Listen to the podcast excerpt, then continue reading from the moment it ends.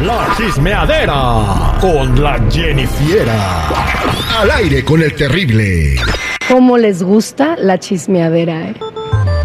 Jennifer, traes muy buenos chismes el día de hoy. ¿Con cuál quieres comenzar? El menú está delicioso. Bueno, vamos a comenzar, pero así ahora sí que como dicen, uy, uy, uy, uy, uy, porque parece que ha pasado de todo en Las Vegas este fin de semana.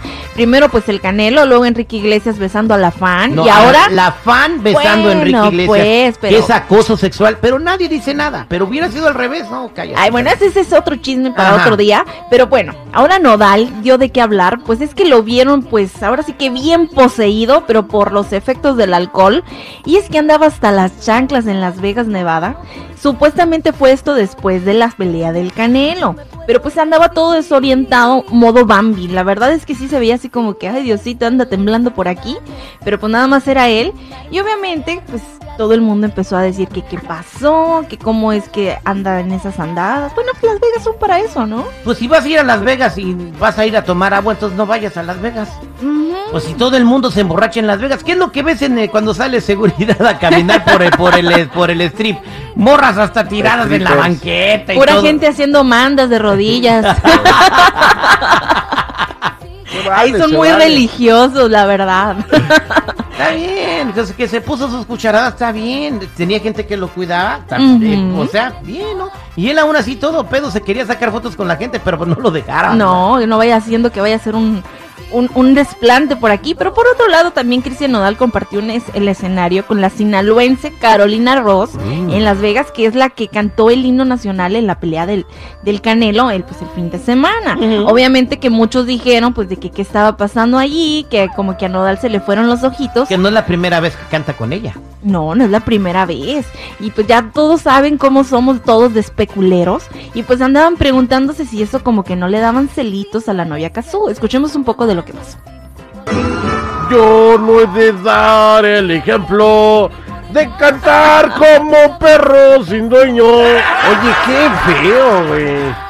Ay, estuvo bonito. Además ella se miraba muy guapa, la verdad. A ver, Sí, ¿quién- que sea no? guapa y todo el rollo no le quita que haya cantado bien desentonado el Cristian, oye. Mm. ¿Será por Es el que alcohol? todavía traía efectos, yo creo.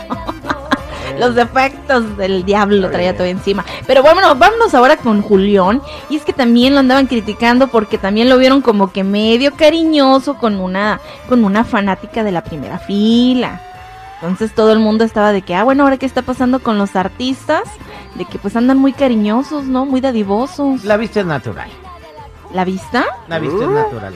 Bueno, pues le agarró la cintura y todo el mundo empezó a decir. Ya tendrá broncas con su esposa y después no digan, ay, es que no sabe. Al rato, ¿no? Otra noticia. Bueno, pero en otro lado, vámonos con Grupo Firme, quien va a cantar o va a hacer un, un ¿cómo se dice?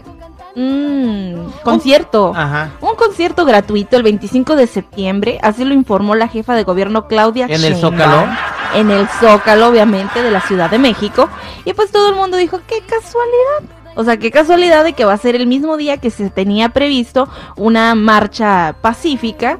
Y pues todo el mundo empezó también Bueno, la, la- marcha pacífica va a ser el concierto Vive de Firme, yo creo que va a ser en la noche, las marchas son a, la, a mediodía.